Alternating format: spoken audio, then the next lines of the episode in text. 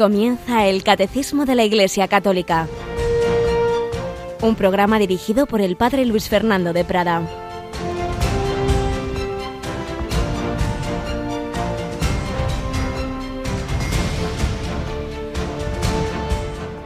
Si alguno quiere venir en pos de mí, que se niegue a sí mismo, tome su cruz cada día y me siga. Pues el que quiera salvar su vida la perderá, pero el que pierda su vida por mi causa la salvará.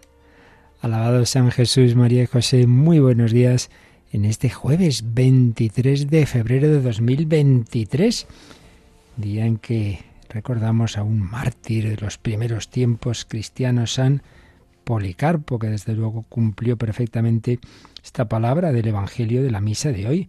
Si alguno quiere venir en pos de mí, sí, siguió a Jesús.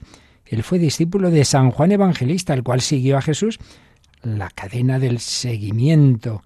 Juan siguió a Jesús, Policarpo yo a Juan, conoció a Jesús, le siguió y dijo, sí, sí, quiero seguir a Cristo, negarme mis apetencias terrenas, coger la cruz cada día, seguir al Señor. El que quiera salvar su vida egoístamente la perderá. El que va a lo suyo pierde su vida aquí, porque vive en el fondo en el egoísmo. El egoísmo es infecundo, es triste. Es estar uno encerrado en sus cosas que pasan volando. Pero el que pierda su vida por mi causa la salvará. Bueno, pues cuando tenía 86 años le dicen que blasfeme, que, que maldiga a Jesucristo. dice, llevo 86 años sirviendo a Jesucristo. De él solo he recibido cosas buenas, bendiciones, y le voy a maldecir. Nada de eso. Policarpo anciano y otros de niños y de jóvenes y matrimonios y, y una larguísima historia de la Iglesia de martirio, de seguimiento de Cristo, de amor extremo, cumpliendo esta palabra, en libertad, sin obligación, si alguno quiere venir en pos de mí. Muchos han sido los que han seguido a Jesucristo. Ojalá lo hagamos todos nosotros. Se nos invita a ello y si no lo hemos hecho, si hemos tomado otros caminos, no nos olvidemos de que muchos seguidores de Cristo, muchos santos, al principio no lo fueron. Estamos a tiempo y por eso el Señor nos llama a la conversión. Siempre, cada día, pero hay tiempos especialmente mm, en que se resalta de una manera muy particular esa llamada a la conversión, que el Señor no quiere la muerte del pecador, sino que se convierta de su conducta y que viva. Y el Señor actúa en nuestra vida también en momentos difíciles y oscuros. Hace unos días ya recibimos un correo en Radio María realmente conmovedor. Creo que no lo hemos leído en antena y me ha venido ahora a la mente lo he buscado aquí y en efecto aquí lo tenemos. Daos cuenta de las cosas que hace Dios y cómo se sirve también de esta radio para tocar corazones. Decía así un hombre. Gracias, Radio María. He redescubierto a Radio María en estos 15 días en los que me acaban de diagnosticar un cáncer de pulmón grado 4, que es el grado máximo. Han sido unos días espectaculares. Estoy como en una nube de paz y gozo. Sin la fe no se entendería nada. Radio María me habla al corazón. Estos días es como si el Señor me dirigiera su palabra directamente. No sé expresarme bien, pero lo que sé es que radio, que en Radio María la Virgen me acurruca en mi proceso. Gracias. ¿Cómo se puede estar así de contento, sabiendo que queda poco para ir a la vida con mayúsculas? Es misteriosa la acción de Dios y los medios de los que se vale en este caso Radio María. Gracias, gracias, gracias. Cuando hablo con la gente que quiero, de esto me dicen que la fe ayuda. Les contesto, porque así lo siento, que la esencia es Dios. La medicina es la ayuda. No es que ayude la fe, es que, bueno, lo importante es, es la fe y la medicina ayuda. Y eso que soy médico. Espero que no se enfaden mis colegas. Otras otra vez, gracias Radio María, ánimo a seguir en la lucha, Omnia, Amores, María, eh, que era el lema de mi colegio marianista. Qué maravilla este testimonio de este hombre que, que, está en los últimos días de su vida y que vive en la alegría, en la paz, en el amor, porque Dios ha tocado su corazón, porque María le está cuidando y porque y damos gracias a Dios aquí, se está sirviendo de Radio María. Tenemos aquí a Yolanda que está poniendo cara de conmoción y asombro. Buenos días, Yolanda. Muy buenas. Fuerte el testimonio, ¿verdad? Impresionante, es increíble. Es increíble lo que el Señor hace, lo que la Virgen, pues que es verdad que no estamos hablando de, historias, que esto no, no se lo inventa uno, no así porque sí, con un cáncer grado 4 de pulmón, solo es el Señor capaz de dar esta fe profunda, esta esperanza, incluso esta alegría. Bueno, pues ojalá muchas más personas reciban esta acción de Dios en Cuaresma y desde luego, pues así como vemos, el Señor se sirve de esta radio, se ha servido en este caso. De nuestra parte ponemos todos los medios, luego es cosa del Señor y por eso os pedimos siempre la oración, que es la manera más importante de colaborar con la radio. Pero ponemos medios especiales en Cuaresma, vamos a recordar algunos de ellos, Yolanda. Pues lo primero de todo, mañana que será viernes de Cuaresma y aquí en Radio María a las 6 de la tarde vamos a rezar el Vía Crucis. Comenzaremos además con los voluntarios de Cartagena. Así que mañana a las 6 de la tarde, las 5 en Canarias, ese Vía Crucis. Luego también hemos comenzado las contemplaciones cuaresmales de, a mano de Antonio J. Esteban, que pueden escucharlas después de la hora intermedia, hacia las 12 y 20 de la mañana, y también las eh, repetimos por la noche, eh, después de la oración de completas y las oraciones de la noche, o sea que hacia las 11 menos 10 de la noche podemos escucharlas. Y la semana que viene tenemos un plato fuerte durante seis días, ¿verdad? Eso es, las charlas cuaresmales, que, que, este año pues estarán a cargo del padre Paco Tomás Tomás, que nuestros oyentes pues quizás eh, les suene el nombre porque le escuchamos en Una luz en tu vida. Eh, por las mañanas a las 7 de la mañana y luego después de los informativos. Así que la semana que viene a las diez y media de la mañana nos acompañará el padre Paco Tomás Tomás en esas charlas cuaresmales que serán desde el lunes hasta el sábado. Así es. Pues pedimos al Señor, pedimos a la Virgen María que bendiga todas estas acciones. Que, vemos como el Señor, pues en efecto, actúa a través de ellos. Y antes de terminar, eh, quería leeros las notas que pone eh, me ponía el padre Manuel Iglesias en su versión preciosa y, realmente muy fiel del Nuevo Testamento eh, al texto del Evangelio de hoy, de este seguimiento, de esta invitación al seguimiento que nos hace Jesús, y ponía estas dos citas que creo vale la pena recordar. Una del gran San Francisco Javier. Jesús nos dice, si alguno quiere venir detrás de mí, niéguese a sí mismo, cargue con su cruz cada día. Ese cada día que resalta San Lucas es muy importante. Porque sí, de repente a lo mejor somos capaces de pasar unos días mal y tal, pero no unos días. Es que cuando tienes tal circunstancia familiar, tal problema, tal mm, enfermedad, eh, esa persona con la que convivir toda la vida, eso de cada día cuesta más, ¿verdad? Bueno, pues nos recuerda una cosa que escribía San Francisco Javier, cuando tantas veces nos dejamos llevar del desánimo, de la pusilanimidad dice, por este mal tan grande de pusilanimidad, viven desconsolados muchos de los que comenzaron a servir a Dios, por no ir adelante, llevando la suave cruz de Cristo con perseverancia. No basta con comenzar. Uno puede empezar a seguir al Señor, pero cuando se prolongan las dificultades, ay, ay, ay, ay, esto es demasiado, ya no puedo, Señor, no puedo, no puedo, no puedo aguantar a esta persona, no puedo seguir así. Hombre, pide fuerza al Señor, Dios no pide imposibles.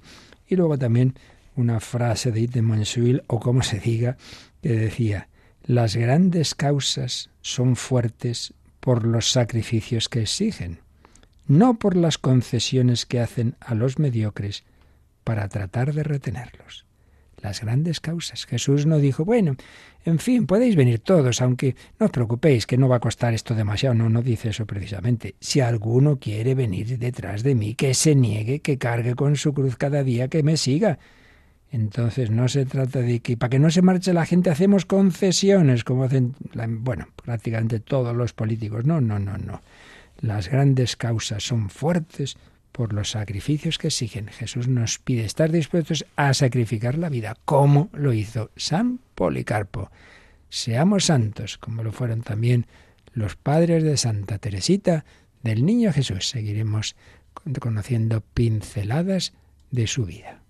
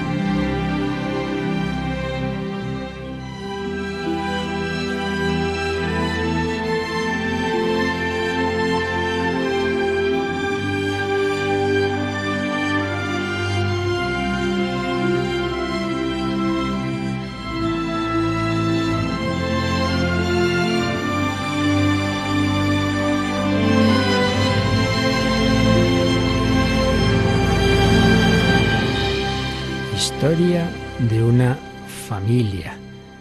Los padres de Santa Teresa de Lisieux.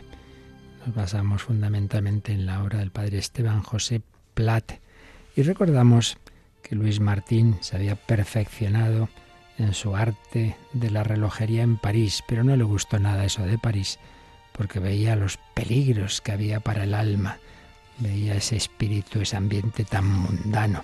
Y por eso recordábamos que años después, cuando una hermana, de la que sería su, un hermano de la que sería su mujer, Sidoro fue a París, Celia, eh, la mujer de, de Luis, le decía que tuviera mucho cuidado, que su marido de joven había experimentado, decía, de cuánto valor hay que revestirse para salir victorioso de los combates.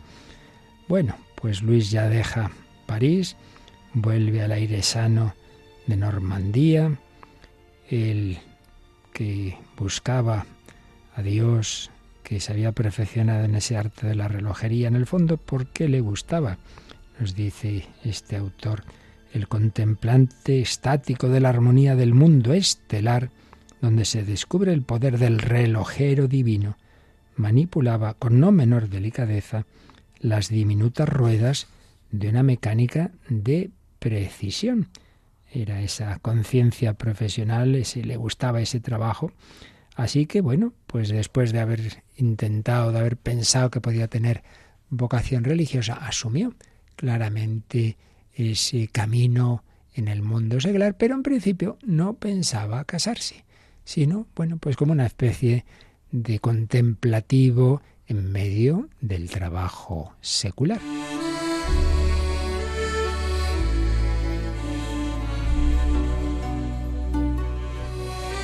Bueno, y se instala en Alençon. Allí obtuvo una casa en la que instaló su taller de relojería y añadió una parte para joyería. Y ahí se va a llevar también a sus padres, así que van a estar habitando los padres de Luis y este su hijo. Y allí llevaba una vida laboriosa, ordenada, pues diríamos monacal, una vida que iba a prolongarse durante casi ocho años. Era un hombre de alta estatura, de aire militar, fisonomía simpática. Bueno, pues ya podéis imaginar que no le faltaron señoritas que propusieron el matrimonio, pero él eludía esa pretensión. Anhelaba conservar para Dios su libertad. Su taller se había convertido en su retiro claustral y detalles de su fidelidad a Dios como este. Y es que muchos mm, negocios abrían también los domingos, ni hablar. Él cerraba esa puerta herméticamente. Él consagraba sus domingos a los ejercicios de piedad. En plan de recreo, pues se podía ir de buena gana con un grupo de amigos, eh, pues distintas diversiones sanas, pero siempre con esa nota de fe que no transige y de caridad comunicativa. En una ocasión, en un salón, pues se empezaron a hacer así experiencias de lo que hoy llamaríamos la Ouija, sesiones de, en el fondo de espiritismo bajo capa de un juego. Pues ya podéis imaginar cómo Luis se plantó y dijo que de eso nada. Entonces dejaba, eh, cuando ocurrían esas cosas, ese tipo de actividades. Y él prefería los largos paseos. No lo olvidemos, un hombre contemplativo de la naturaleza. Le encantaba, le encantaba pues pasear entre las arboledas reales, sentarse al borde de un estanque o a las orillas de un río de pesca, cosa que por cierto le gustaba, lo de la pesca. No imaginemos los santos como gente rara cuando uno pues está en el mundo, pues vive las cosas sanas y buenas, no las que llevan al pecado, evidentemente. Pues sí, la pesca constituía su distracción favorita. Así también escuchaba los cantos de los pájaros y mm, ese viento que mecía las hojas y pacientemente esperando a los peces. Y luego no abandonaba esa eh, sin sinfonía agreste, sino por llevar a las clarisas de Alençon lo que había pescado. Les llevaba esos pececitos para que pudieran tener ahí una buena fritada de, de esos peces que el Señor le había puesto en su caña. Y también llevaba algunas veces algunas piezas de caza. Bueno, pues así poco a poco va llevando esa vida de seglar monje, podríamos decir casi, en medio del mundo. Él tenía escritas eh, frases que inspiraban su, su vida. Dios me ve, la eternidad se aproxima y no pensamos en ellos. Bienaventurados los que guardan la ley del Señor. Dios me libre de sus juicios. Y también, mm, bueno, consiguió una, casa mejor, con un jardín, y colocó una virgen preciosa, una estatua de 90 centímetros de altura que representaba la Inmaculada. Esta imagen va a ser muy famosa, porque bastantes años después va a ser aquella que sonreiría a su hija pequeña Teresita cuando estaba muy malita y la llamaríamos la Virgen de la Sonrisa. ¡Qué maravilla! Bueno, pues ahí le tenemos Luis, este hombre fiel, pero a su madre le daba pena porque quería que se casara. Pues Luis en principio no pensaba fundar un hogar. ¿Qué pasó después? Bueno, pues eso ya lo vamos a dejar para el próximo día. Veremos cómo, entre tanto, la que llegaría a ser su mujer Celia, cómo iba viviendo. Pedimos al Señor que en cualquier circunstancia de nuestra vida le seamos fieles cada día en ese seguimiento de Cristo, momentos buenos, momentos malos, pero siempre tras las huellas de Cristo nuestro Señor.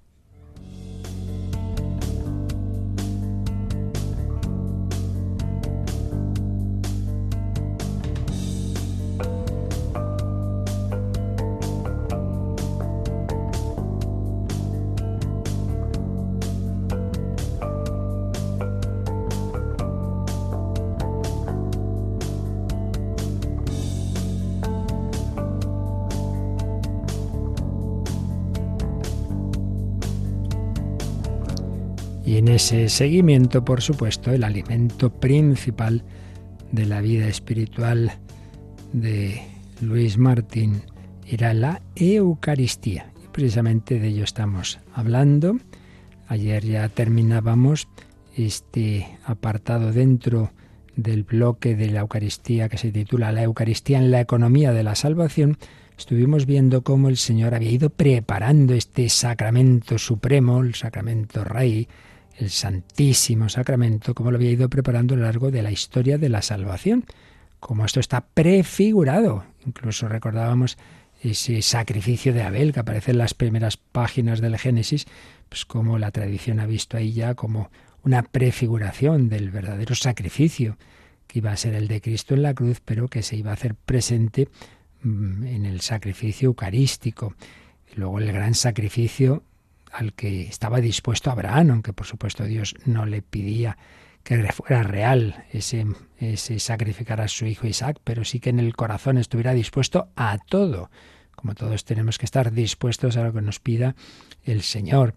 El sacrificio misterioso de ese personaje, no menos misterioso, Melquisedec, y sobre todo las prefiguraciones ya cuando el pueblo de Israel ya sale de Egipto, la Pascua, el, cordero, la sangre que, que, se pone en las jambas de, las puertas de los israelitas, esa cena pascual con los panes ácimos, con la copa de la bendición y luego en el desierto ese maná con el que Dios alimenta a su pueblo. Todo eran prefiguraciones eucarísticas. También recordábamos el profeta Elías cuando está triste, desanimado, diríamos deprimido, el ángel le despierta cuando está venga a dormir y le, invita a que coma, que coma y beba, porque si no, no llega a su destino y ya tras alimentarse en dos ocasiones llega a ese monte Oreb donde el Señor le esperaba. En fin, distintas prefiguraciones, hay, más, los panes de la proposición, otro sacrificio del que hablaremos más adelante, que hace alusión a él el profeta Malaquías. El caso es que Dios lo iba preparando todo, pero llegamos ya momento central, la plenitud de los tiempos, el Hijo de Dios. Bueno, pues a su vez, en la vida de Jesús hay anticipos de la Eucaristía, hemos ido viéndolos en días anteriores. Ante todo, esas multiplicaciones de los panes que nos cuentan Mateo, Marcos, Lucas y también San Juan. Y como en San Juan, tras una de esas multiplicaciones viene ese capítulo sexto en el que Jesús tiene ese discurso eucarístico que estuvimos analizando y comentando, donde viene a decir que el verdadero pan bajado del cielo, el maná que Dios daba al pueblo de Israel, en el fondo el, pan bajado del cielo era Él, Jesucristo, el verbo hecho carne que ha bajado para eh, iluminarnos con su palabra y alimentarnos con su propio cuerpo y sangre. También había habido una prefiguración de la Eucaristía en las bodas de Caná. Claro, eso de convertir el agua en vino, pues evidentemente era una manera de decir que el Señor puede convertir el pan y vino también en su cuerpo y su sangre. En fin, que son muchos los signos que anticipaban lo que iba Dios a hacer. Y ese momento de la institución ya definitiva de lo que estaba preparado desde tantos siglos antes es lo que vamos a ver a partir de ahora. Viene un apartadito que se titula La institución de la Eucaristía, en el cual tenemos desde el número 1337 al 1340.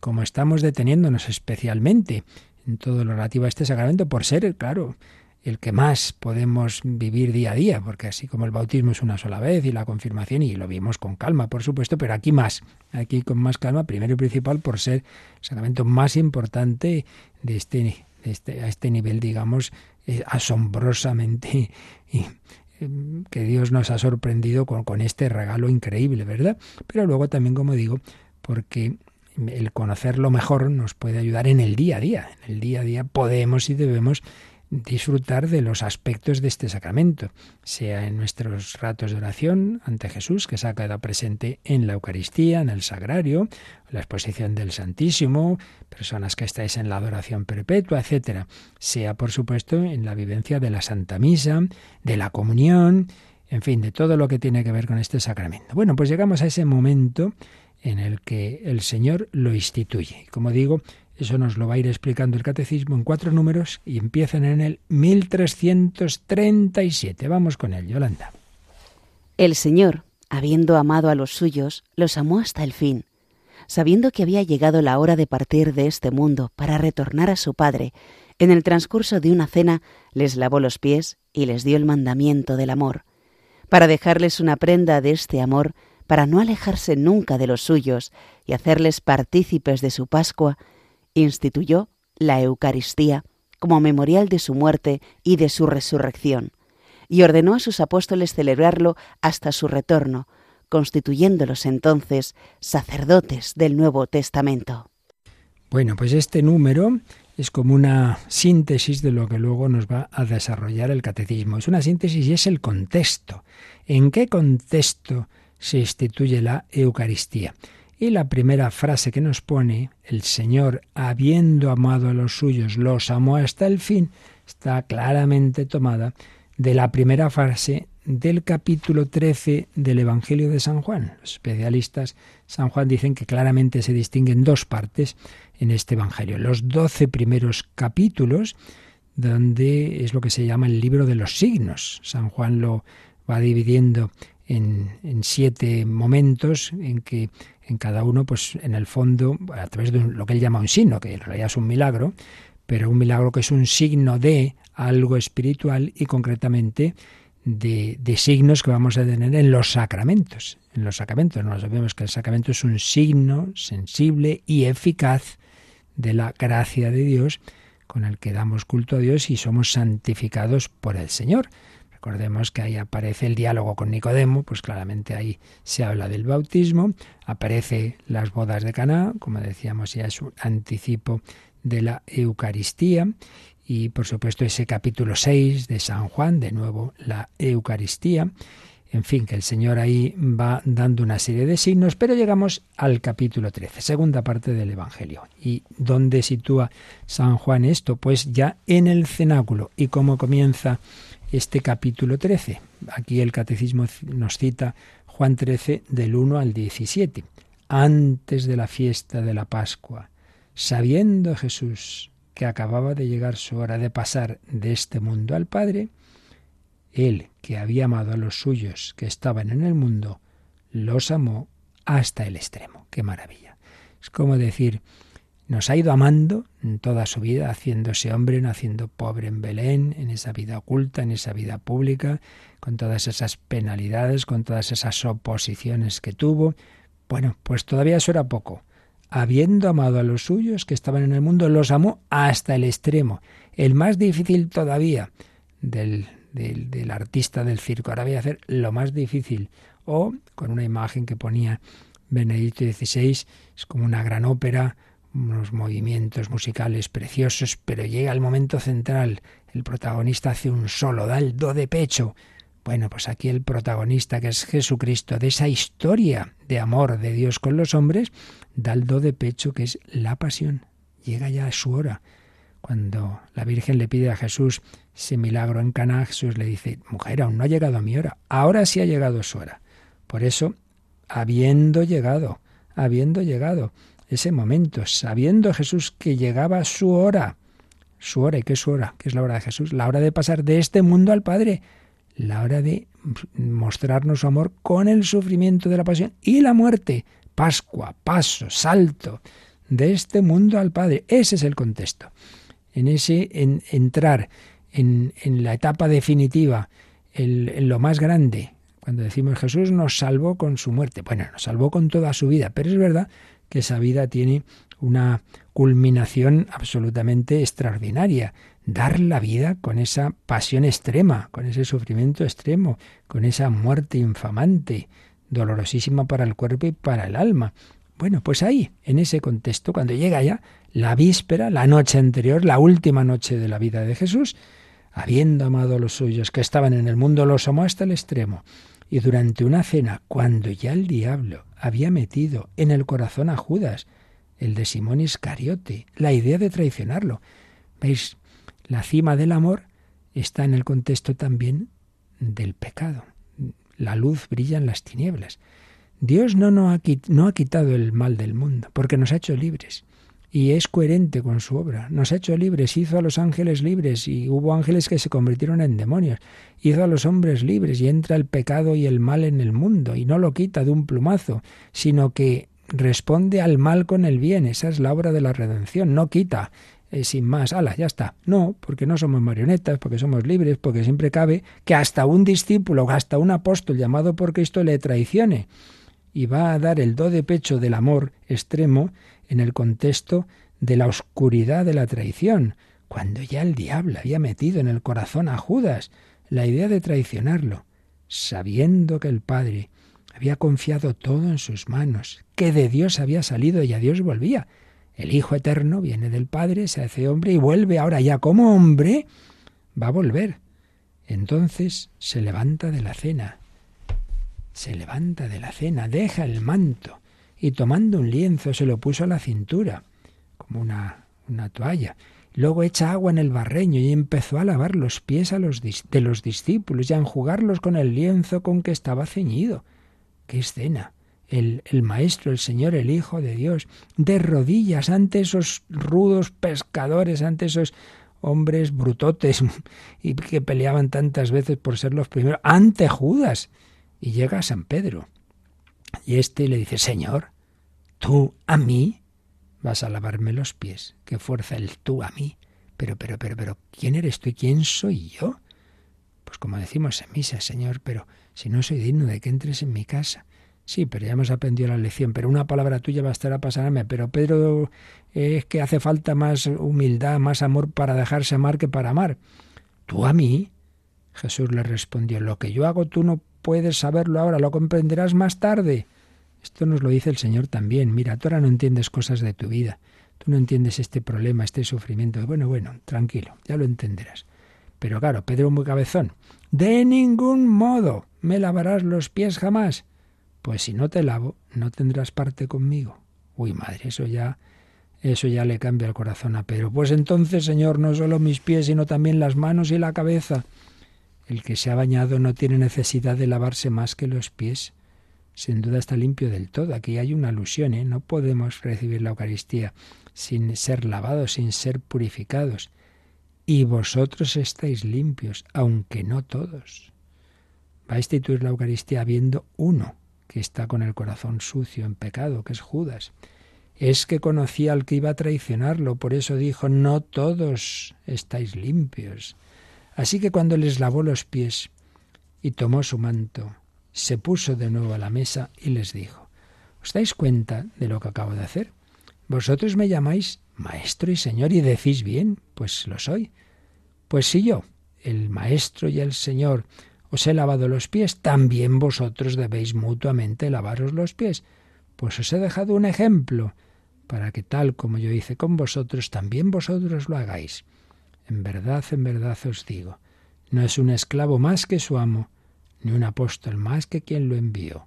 Si esto lo sabéis, seréis felices si lo realizáis. Si yo os he amado de esta manera, amaros con el amor que yo quiero poner en vuestro corazón, os voy a dar la capacidad también de amaros unos a otros, de poneros unos a otros a los pies de los demás. Pero no solo es un ejemplo precioso de amor fraterno, que también, obviamente, sino es un signo de lo que el Señor va a hacer en, esa, en esas últimas horas de su vida, que es ofrecernos a cada uno de nosotros su obra redentora. Se pone a nuestros pies, Jesús se arrodilla y nos dice, ¿me dejas? ¿Me dejas que te lave, que te purifique? ¿Me dejas que dé la vida por ti? Que te lave no los pies con agua, sino el corazón con mi sangre. Toma y bebe la sangre derramada por ti. ¿Me dejas? ¿Me dejas purificarte? Este es el contexto, esta es la cena en que Jesús va a instituir la Eucaristía. Vaya amor de los amores, vaya locura. Qué maravilla. Vamos a quedarnos eso, maravillados. Piensa Jesús que está a tus pies, que te dice, ¿me dejas ofrecerte este inmenso regalo? ¿Quieres aprovechar la Eucaristía, que es el resumen, la síntesis de lo que hice por ti, dando mi vida hasta la última gota de mi sangre?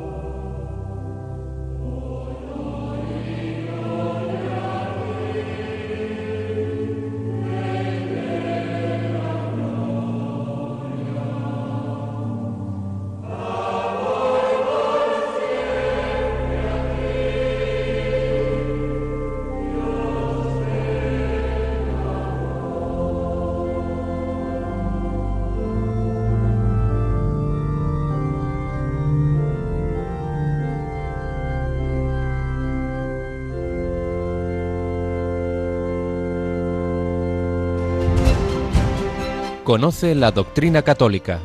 Escucha el catecismo de 8 a 9 de la mañana, de 7 a 8 en Canarias y los sábados a la misma hora profundizamos en los temas tratados en el programa En torno al Catecismo.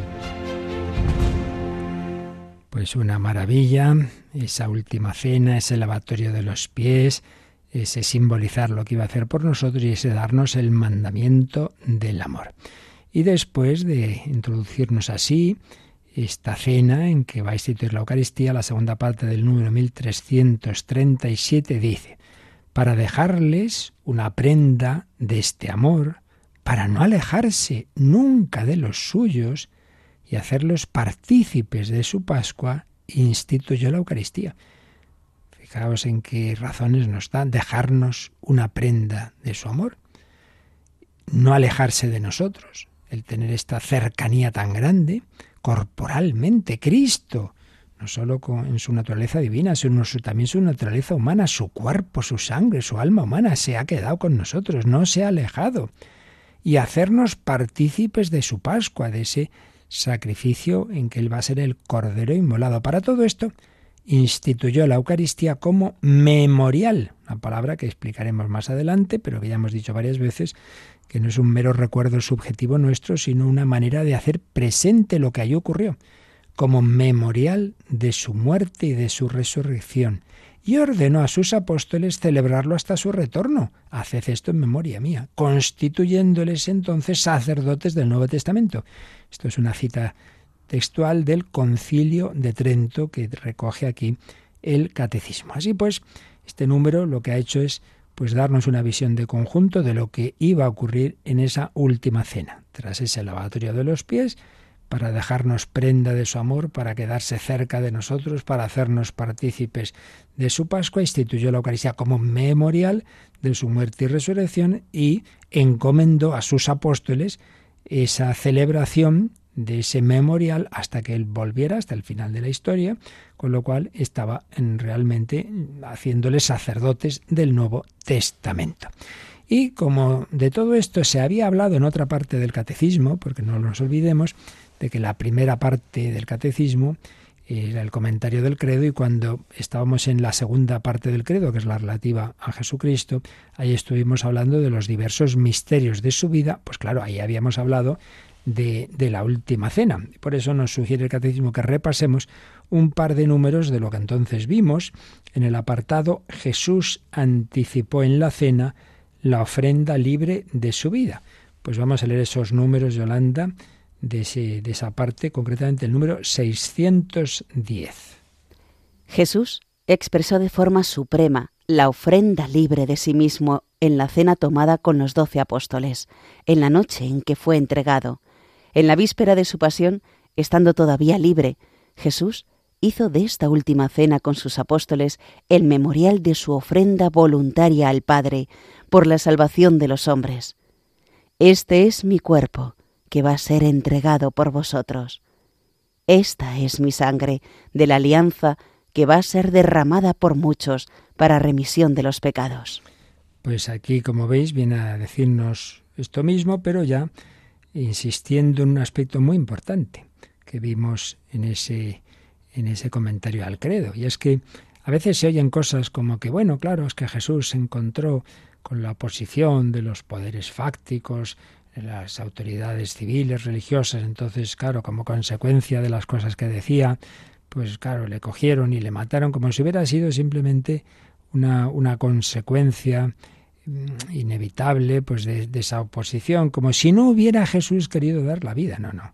Eso son interpretaciones reductivas y secularizantes. Está clarísima en toda, pero vamos, en infinidad de textos del propio Jesús en los Evangelios y por supuesto de cartas de San Pablo, etcétera, que eso estaba en el plan de Dios, el dar la vida. No es que mira que, porque si quería podía haberlo evitado y de hecho en, la, su vida en otras ocasiones intentaron matarlo y Jesús lo impidió y se escabulló varias veces, nos lo cuentan los evangelios. Para empezar, la primera vez que vuelve a, a su pueblo Nazaret ya la querían despeñar. No, el Señor, dice aquí este texto, eh, hizo ofrenda voluntaria al Padre. Cuando San Pedro saca la espada y dice, mete la espada en la vaina. ¿Acaso no podía yo pedir al Padre doce legiones de ángeles? Ya, si yo quisiera aquí no me detiene nadie, hombre, pero quiero dar la vida.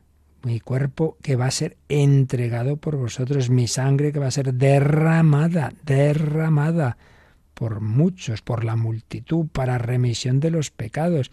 Cristo murió por los pecados, dirá San Pablo, según las Escrituras. Es una ofrenda voluntaria. Pues bien, esa ofrenda voluntaria se mm, queda, digamos, como condensada en la Eucaristía, y es lo que nos decía el número 611, que veréis que es bastante parecido al que acabamos de leer en la parte segunda. Estamos en la parte segunda del catecismo, la de la liturgia, la de los sacramentos, que se basa en la parte primera, en lo que Jesús hizo en su vida. Eso ahora se nos da en la Eucaristía, se nos da en la liturgia.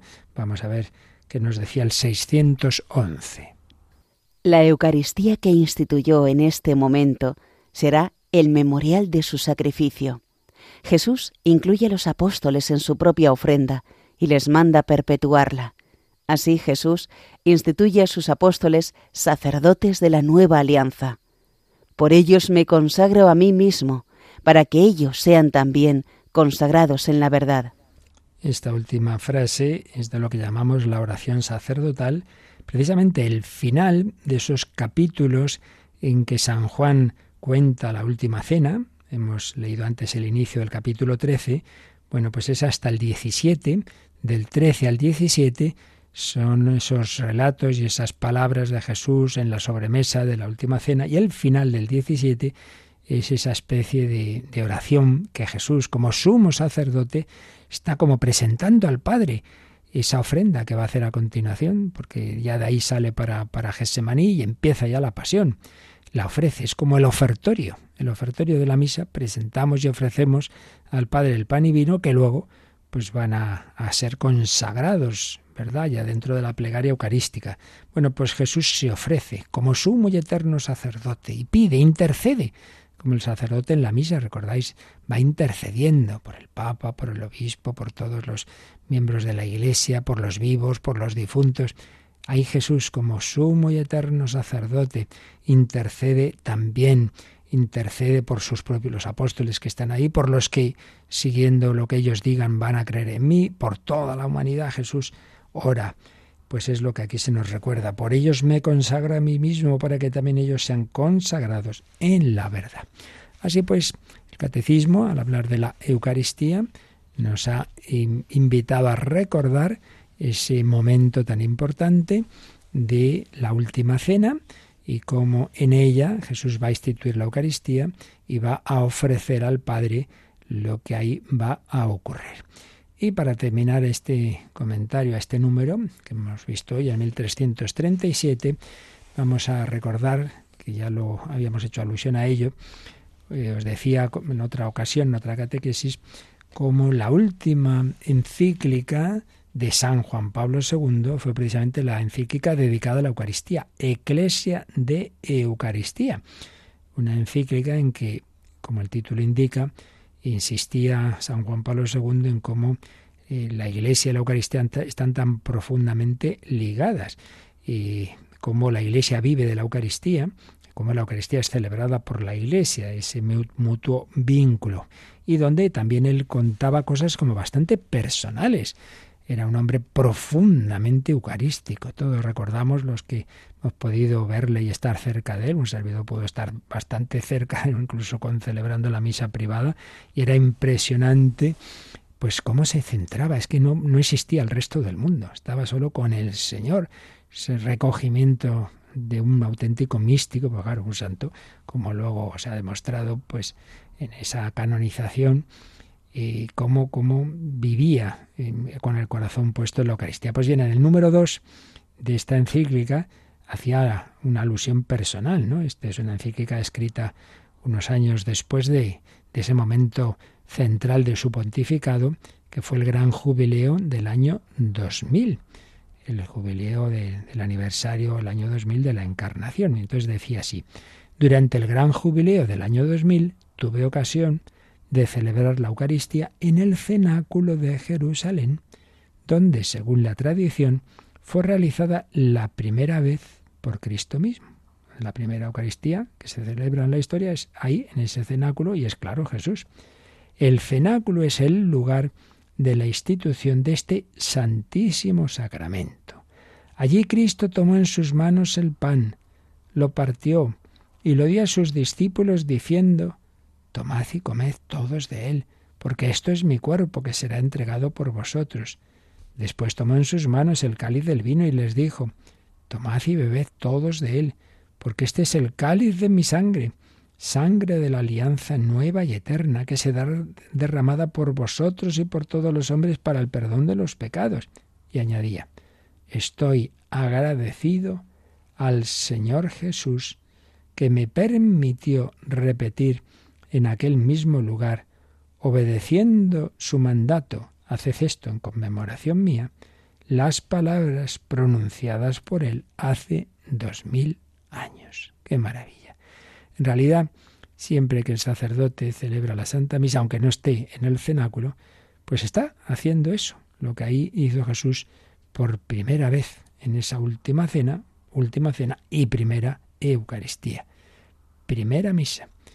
Con razón, si, nos invita al sacerdote, pero apliquémoslo a cada uno de vosotros, porque ya sabéis, lo hemos dicho muchas veces, que a la misa no se asiste como un mudo espectador, sino también tú en cierto sentido, bien entendido, celebras, no como el sacerdote, pero sí al nivel de quien tiene que también orar, poner el corazón, rezar, cantar, etcétera, las posturas, todo eso son formas de participar en la celebración.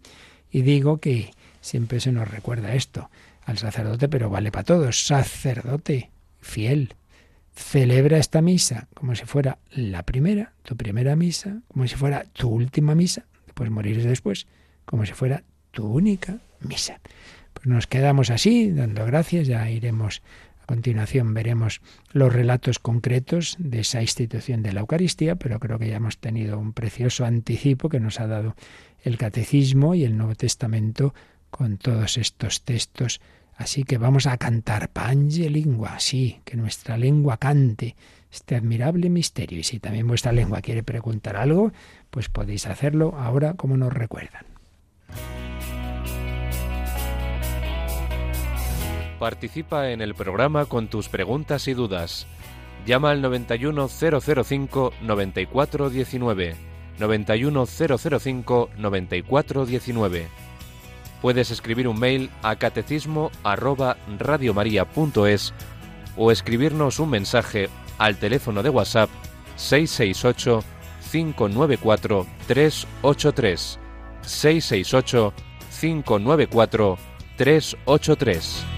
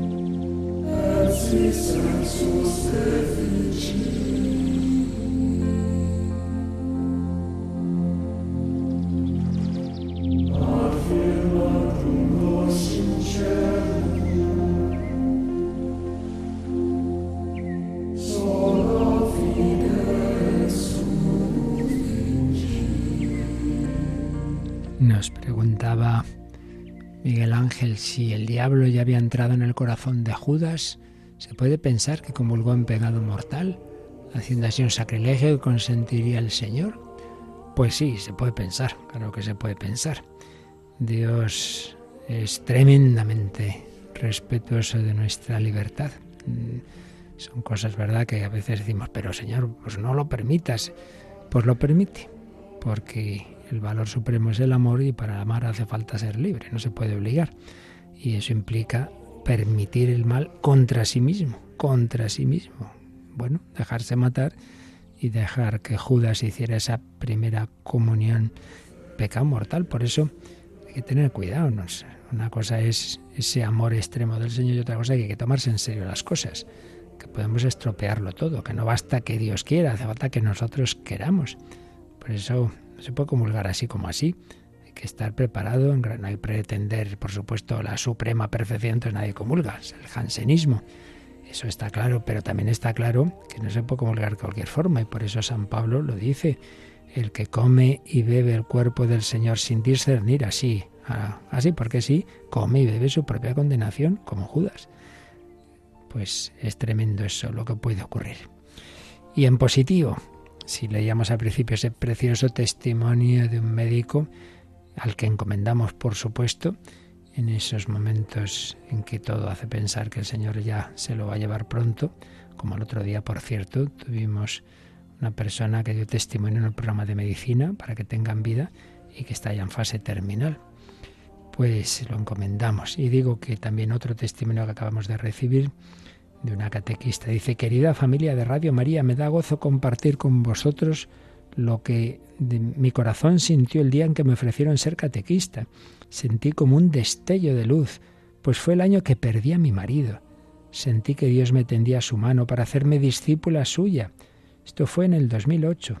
Hasta el día de hoy le siento a mi lado con la fuerza que da la fe. Y gracias a esta radio Comprendo que me sigue llamando y me abre el camino todos los días junto a nuestra Madre del Cielo, la Virgen María. Bendiciones para todos, que sigáis abriendo la ventana de la fe con esta radio que tantas vidas cambia, tantas vidas cambia. Ya formáis parte de la mía, Reme de Santander. Muchísimas gracias, Reme. Muchísimas gracias a todos vosotros, los que hacéis posible con vuestras oraciones, con vuestros testimonios, con vuestros donativos, que por cierto no os olvidéis que no hace falta solo esas campañas intensas a las que siempre respondéis, sino el día a día, que son tiempos dificilillos también en ese campo y, no hace falta que os lo recuerde, eh, pero lo, lo, hago porque de vez en cuando uno dice, uy, madre, que aquí algunos ya se han olvidado de que el día a día necesita también esa ayuda material para que sigan ocurriendo estos milagros estas cosas que hace el Señor a través de un medio material, como son estos aparatos, como son estas antenas, para mantener esas antenas que transmitan esa esperanza, esa luz, esa gracia que cambia vidas. Para ello, oraciones, para ello, testimonios, hablar a los demás de esta radio, ser misioneros, para ello esos donativos, pequeños, medianos o grandes, porque no hay comparación entre esa aportación material y los milagros que Dios hace, dando esperanza a moribundos, dando consuelo a quien ha perdido a sus seres queridos, dándonos el sentido de la vida desde la infancia hasta la ancianidad, como San Policarpo. Hace 86 años que sirvo a Jesucristo. No he recibido de él más que bienes. ¿Cómo voy a maldecirlo? Y así moría, se dejaba quemar vivo allá por el año 155. Pedimos al Señor su bendición para seguirle. El que quiera seguirme, si alguno quiere seguirme, que se niegue a sí mismo, que cargue con su cruz cada día y me siga. La bendición de Dios Todopoderoso, Padre, Hijo y Espíritu Santo, descienda sobre vosotros. Alabado sea Jesucristo.